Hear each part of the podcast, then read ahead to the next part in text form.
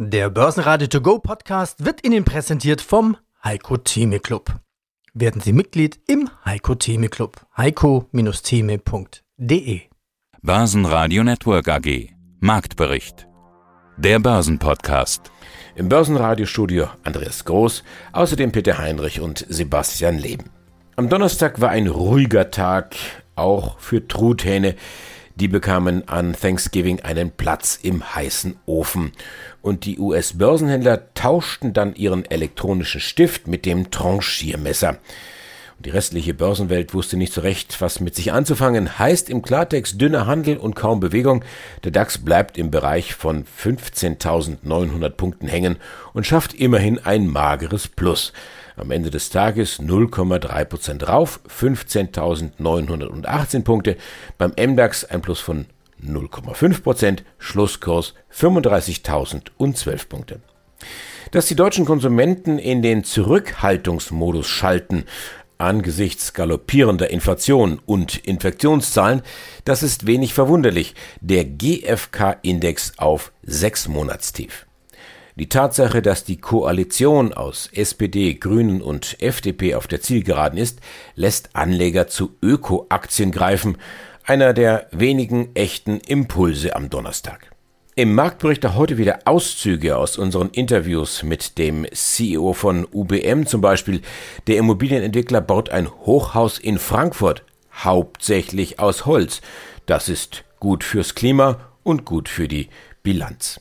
Der recht hohe Ölpreis ist gut für SBO, Schöller Blackmann mit Zahlen und einem zufriedenen CEO. Thomas Rappold ist Berater für Technologietitel und er ist hin und weg von Siemens. Der Elektroriese mausert sich zum Digitalisierungsfrontrunner. Michael Hochgürtel ist Vermögensberater bei Porticus und sagt, dass die Inflation nur vorübergehend ist. Der Vorstand der Data Group erläutert seine frischen Zahlen und Michael Zink von Invest in Vision ist endlich auf der guten Seite der Finanzwelt angekommen. Alle Interviews in voller Länge gibt's für Sie auf börsenradio.de und in der Börsenradio App. Ja, schönen guten Tag. Mein Name ist Michael Zink und ich bin seit Herbst 2020 bei Invest in Visions für Marketing und Vertrieb verantwortlich.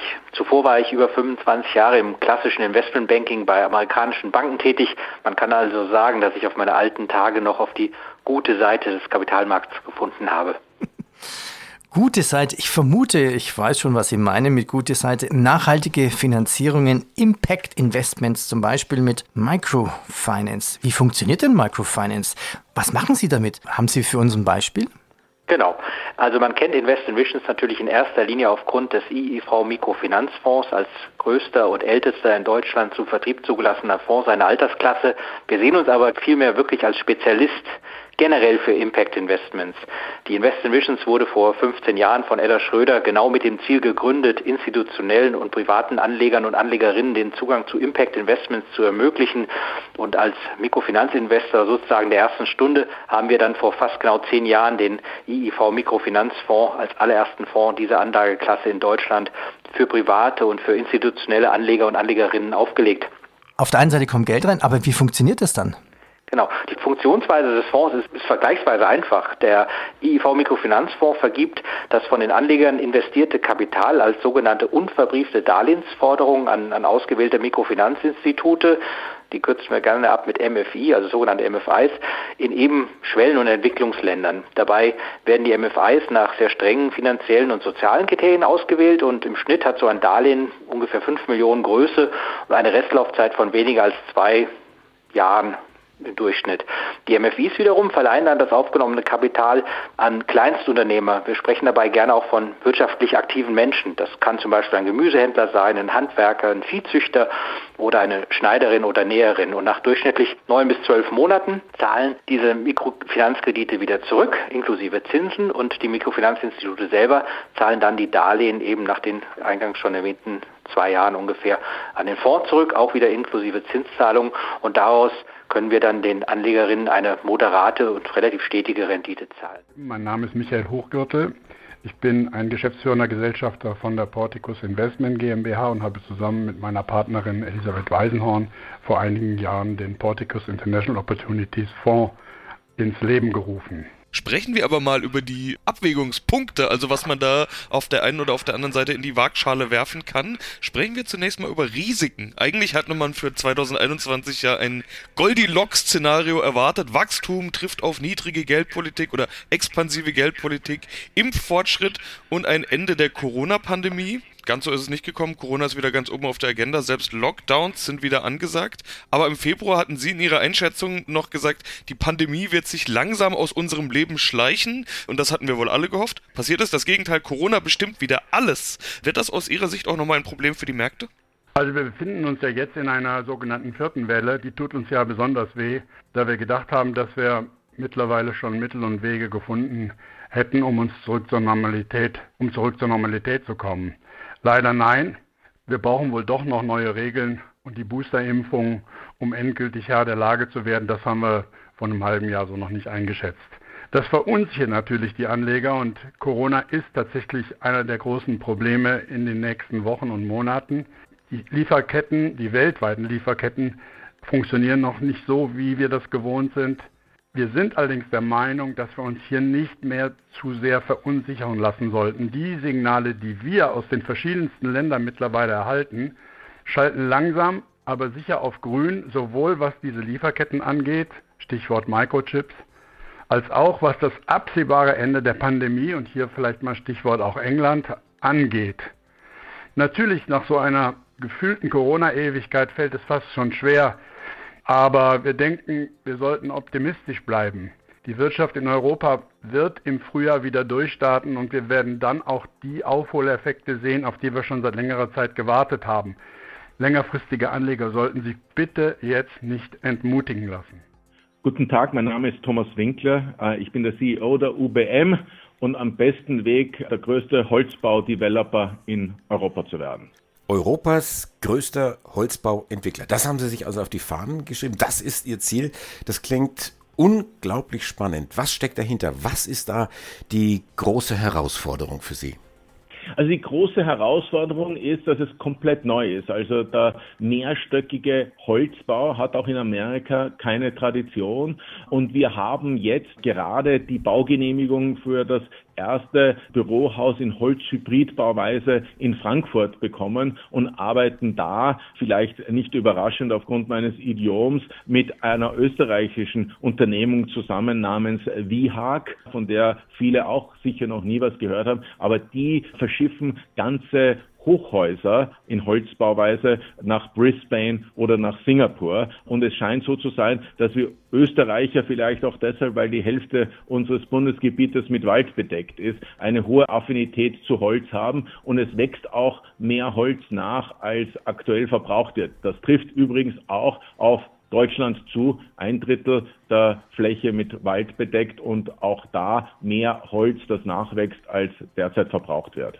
Das klingt ja richtig nach der klassischen Definition von Nachhaltigkeit. Es wächst mehr nach, als äh, verbraucht wird. Habe ich das richtig verstanden?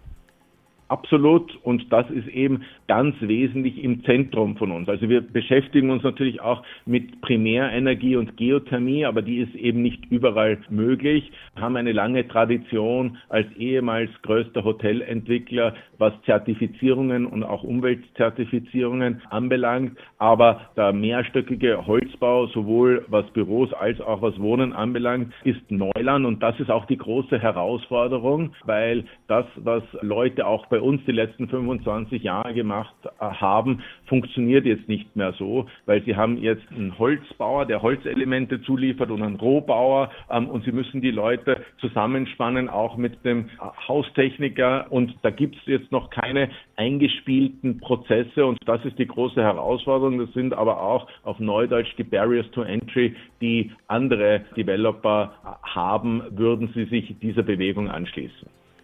Jetzt hatten Sie gesagt, Sie arbeiten da mit jemandem zusammen, der da sehr viel Erfahrung hat, aber die Sachen dann immer Richtung Singapur oder nach Australien, nach Brisbane schippert. Jetzt also in die andere Richtung gewissermaßen, jetzt nach Frankfurt. Wie kann ich das jetzt verstehen? Ist das ein Liebhaberprojekt? Ist das ein Leuchtturmprojekt? Ist das eine Nische, die Sie besetzen oder ist das wirklich der USP?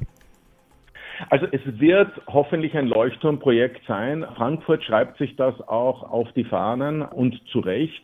Frankfurt ist eben sehr dicht verbaut, also die Versiegelung dort wird wahrscheinlich nicht weniger werden, aber umso wichtiger ist es, hier eine Bauweise zu beweisen. Ähm, und es ist eben, wie gesagt, das erste Bürohaus gleich neben dem FAZ Tower, dem neuen Headquarter der Frankfurter Allgemeinen Zeitung, mit 15.000 Quadratmeter, das wir dort hinstellen, das in dieser neuen und CO2-bindenden Bauweise gemacht wird. Konkret gesprochen, wir sparen dadurch 2000 Tonnen CO2 ein und hoffen damit auch richtungsweisend für weitere Projekte in Deutschland zu sein und auch nicht nur von uns. Wir sind nicht alleine. Es gibt einen Developer namens Gabe, der gerade im Hamburger Hafen auch ein Holzgebäude namens Roots, das noch größer ist, äh, errichtet. Also der Trend ist da, aber es braucht äh, jetzt den Zusammenschluss von vielen, dass es in diese Richtung geht und damit auch zu einer, einer entsprechenden CO2-Einsparung dieser zwei Milliarden Tonnen kommt. Und Sie sehen, zwei Milliarden Tonnen werden jährlich produziert. Wir sparen jetzt mal 2000 Tonnen ein, aber große Dinge fangen oft klein an. Ja, mein Name ist Thomas Rappold. Ich bin Investment Advisor für Technologieindizes. Kommen wir zu Siemens. Du hast uns eine Geschichte mitgebracht mit Siemens und einer CO2-Blockchain. Dachte ich mir, wow, was ist das denn? Also ich hätte es nicht gedacht, ähm, dass sowas von Siemens kommt. Also Siemens doch ein saumoderner Konzern? Kann man so sagen und eigentlich eine ziemlich clevere Angelegenheit und es spricht auch für unsere deutschen Industriekonzerne, dass sie vielleicht doch noch mehr auf dem Zettel haben, als man denkt. Und da könnte jetzt äh, in der Richtung auch unsere industrielle Basis sehr helfen. Siemens dafür ein, ein sehr gutes Beispiel, Transformation in die digitale, in die Softwarewelt. Wir, wir wissen ja, Siemens hat ja einzelne Geschäftsbereiche, war hier Vorreiter abgespalten.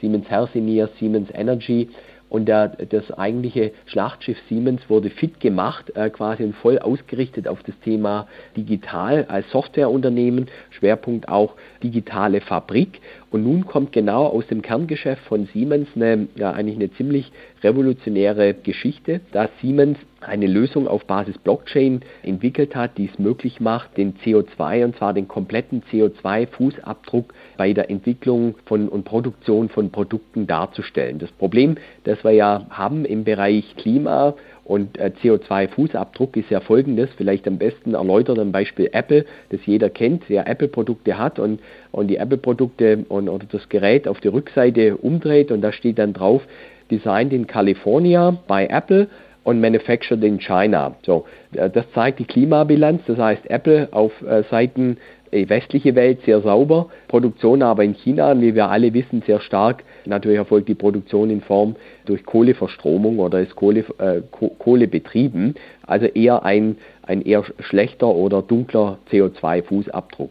Und diese neue Lösung von, von Siemens wird eben diese, diesen kompletten Value Chain, also die komplette Wertschöpfungskette beinhalten und damit lässt sich eben dann der komplette CO2-Fußabdruck dann auch berechnen dann und darstellen, visualisieren. Und Siemens macht sich hier zunutze, da sie als großer Industrieautomatisierungskonzern in der Produktion den höchsten Weltmarktanteil haben an verbauten Lösungen und über diese verbauten individuellen Geräte können zukünftig wie als Relaisstationen diese Daten in die Blockchain geschrieben werden an jeder Stelle der Wertschöpfungskette. Gucken wir uns an, wer hatte aktuell Zahlen? Da fällt Nvidia auf. Ist ein Chip-Hersteller, die meisten kennen ihn vom Gaming-Markt oder vom Blockchain-Buddeln. Aber auch das Geschäft mit Chips für die Autoindustrie läuft gut. 50 Prozent mehr auf über 7 Milliarden Dollar. Der Gewinn sprang um 84 Prozent auf fast 2,5 Milliarden Dollar in die Höhe. Das sind schon gewaltige, explosionsartige Zahlen. Ja, richtig. Also Nvidia macht äh, hier im Moment äh, alles richtig. Du hast es angesprochen. Sie profitieren von vielen globalen Trends, also im Bereich eben autonomen Fahren, Digitalisierung im Generellen, im Bereich Crypto-Mining, also wo ihre Karten eingesetzt werden, im Bereich Spiele, wo sie ja herkommen, wo ihre, auch ihre Grafikchips dort Anwendung finden. Also sie feuern im Moment aus allen Rohren und ähm, Nvidia-CEO Jason Hong hat auch kürzlich eine tolle Präsentation abgehalten anlässlich der Technologietage von Nvidia, ähm, wo also ein Ausblick gegeben worden ist auf die äh, neuen Chip-Generationen äh, und vor allem auch sehr viel in Richtung Software, Softwareplattformen, Stichwort Open Source, also quelloffene Software, wo bis hin zu Quantencomputing nach neuen Lösungen entwickelt und geforscht wird. Also kann es quasi so weitergehen mit der Nvidia-Story? Ja, Nvidia hat äh, auch strategisch clevere Zukäufe äh, gemacht. Vor rund zwei Jahren ein großes israelisches Unternehmen dort übernommen, was ihm den, noch den stärkeren Zugang in den Bereich Data Center gegeben hat, was auch sehr, sehr gut läuft und damit dem Platzhirsch Intel, der hier bisher führend war, quasi Konkurrenz macht. Und darüber hinaus ist Nvidia ja, ähm, hat die Fühler ausgestreckt, möchte ja den Prozessorbauer ARM übernehmen aus UK. ARM ist ja der, der führende Hersteller oder vielmehr Designer von Chip-Architekturen für Mobilgeräte. Also jeder äh, quasi ARM ist der Quasi-Standard. Also ob Apple oder die Android-Geräte, alle setzen auf diese äh, Technologie von ARM und auf diese Chip-Designs, auch die ganzen Chinesen. Und Nvidia möchte sich ja arm unter den Nagel reißen. Es, es, ist nur die Frage, ob das aus wettbewerbsrechtlichen Gründen durchgewunken wird. Schließlich haben die Europäer jetzt auch erkannt, dass die Chipindustrie eine Schlüsselbranche ist. Und das liegt ja noch in Brüssel, ob es zu einer Übernahme kommt oder nicht.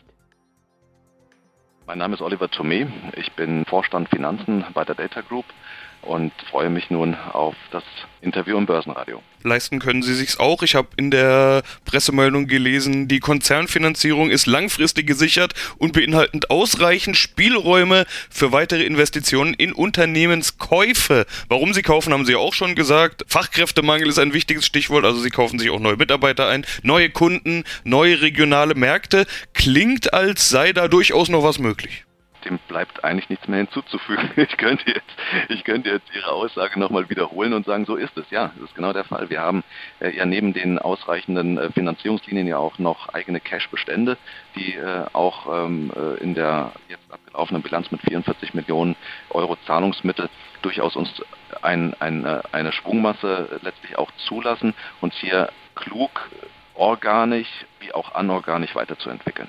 Sprechen wir noch über den Gewinn, den habe ich jetzt noch gar nicht angesprochen. Da waren einige Sondereffekte enthalten diesmal, die kamen zum Teil noch aus den Vergleichszahlen des Vorjahres. Grundsätzlich sollen bei Ihnen ja eigentlich sowohl Umsätze als auch Gewinne immer besser planbar werden durch Ihr Corebox-Portfolio, wiederkehrende Umsätze, zuverlässig planbare Einnahmen. Äh, was erwarten Sie für eine Gewinnentwicklung?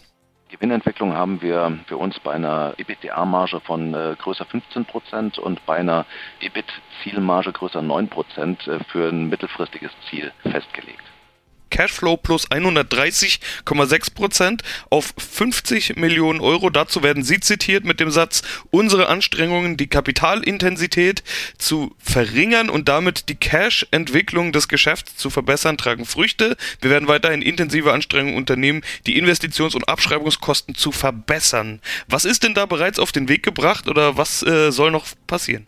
was wir machen, und da muss man unser Geschäftsmodell verstehen und da differenzieren wir uns ja vom Wettbewerb spreche auch äh, immer wieder von der Produktion von IT. Und die produzierte IT bedeutet, dass wir zentral sehr klar differenziert bzw. auch definierte IT-Services standardisieren und dem Kunden als Produkt anbieten.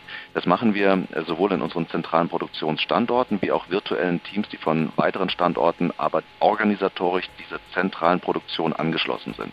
Das führt natürlich auch dazu, dass insbesondere die kapitalintensiven Themenfelder, die aus Akquisitionen häufig noch mit eigenem Rechenzentrumsbetrieb erworben wurden, sukzessive in den zentralen Rechenzentrumsbetrieb, wo dies möglich ist, zu integrieren. Das bedeutet letztlich, dass insbesondere diese kapitalintensiven Investitionen, das ist eine Rechenzentrumsausstattung, klare Fokussierung, ähm, die wird durch zunehmende Zentralisierung in unser Rechenzentrum aus der zentralen Produktion heraus dazu führen, dass nicht an fünf oder zehn verschiedenen Standorten immer wieder reinvestiert werden muss, sondern dass wir sehr viel besser in der Lage dazu sind, bestehende Infrastrukturen optimal auszulasten. Und dadurch werden wir, wie auch im abgelaufenen Geschäftsjahr schon geschehen, eine deutliche CapEx-Verbesserung haben. Wir haben hier, und das äh, vielleicht nochmal in Zahlen nochmal festzumachen, im Vorjahr Investitionen von 22 äh, Millionen gehabt äh, in CapEx und dieses Jahr nur noch von 11. Die Folge davon wird natürlich sein, von dem ich auch vorhin sprach, dass das Spread zwischen dem EBITDA und dem EBIT auch äh, durch diese Maßnahme nachhaltig unterstützt wird. Schönen guten Tag, mein Name ist Gerald Grohmann, ich bin Vorstandsvorsitzender der Schöller Blackman Oilfield Equipment AG.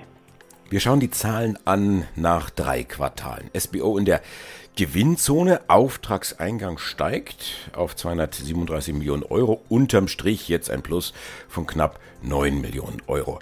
Herr Grummann, was macht denn das Jahr 2021 bislang so erfolgreich? Was sind da die wichtigsten Punkte? Ja, wir freuen uns natürlich, dass wir doch vom Markt sehr starken Rückenwind bekommen haben. Nicht unerwartet, wir haben das Ende vergangenen Jahres schon erwartet, dass das Q3 2020 wahrscheinlich der Tiefpunkt ist, das hat sich bewahrheitet. Und wir haben in diesem Jahr 2021 von Quartal zu Quartal zugelegt, sowohl beim Umsatz als auch beim Ergebnis ist jedes Quartal stärker gewesen als das vorhergehende, so dass wir sagen können, wir haben den einsetzenden Aufschwung optimal genützt. Ich habe mir mal die Quartale angeschaut. Beim Umsatz. Ersten Quartal so plus minus 60 Millionen. Dann die 70 Millionen. Jetzt haben wir fast die 80 Millionen.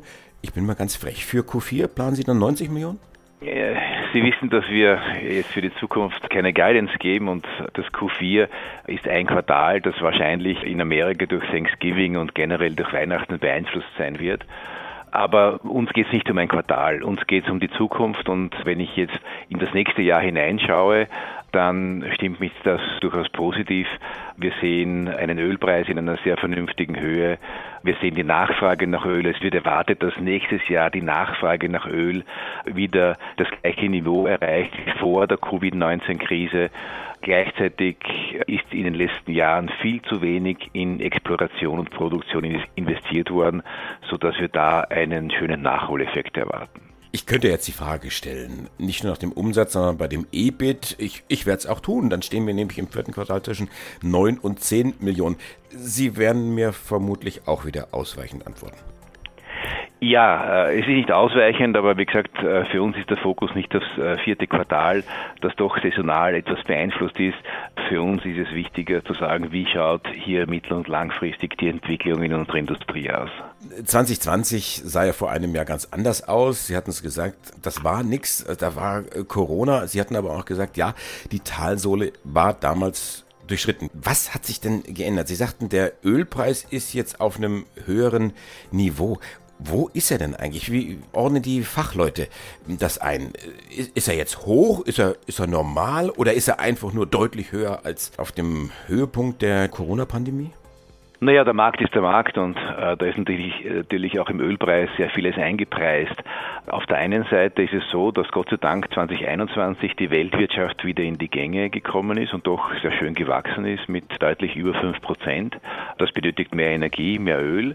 Auf der anderen Seite, wie ich zuerst schon gesagt habe, ist Covid-bedingt, aber auch schon vorher viel zu wenig in neue Exploration investiert worden. Dann ist es so, dass ja äh, im vergangenen Jahr OPEC Plus die Produktion hier der Nachfrage angepasst hat und damit gedrosselt hat. Diese Drosselung ist noch nicht komplett aufgehoben, aber so wie es der Markt benötigt, werden doch äh, jedes Monat zusätzliche Ölfördermengen hier äh, in den Markt eingebracht. Alles das führt zu einem Cocktail, einem Mix, der einfach vorteilhaft ist für die Industrie, weil es bedeutet, dass hier mehr gebohrt werden muss in der Zukunft, um hier die Energieversorgung sicherzustellen. Börsenradio Network AG Marktbericht Der Börsenpodcast Der Börsenradio To Go Podcast wurde Ihnen präsentiert vom Heiko Theme Club. Werden Sie Mitglied im Heiko Theme Club. heiko-theme.de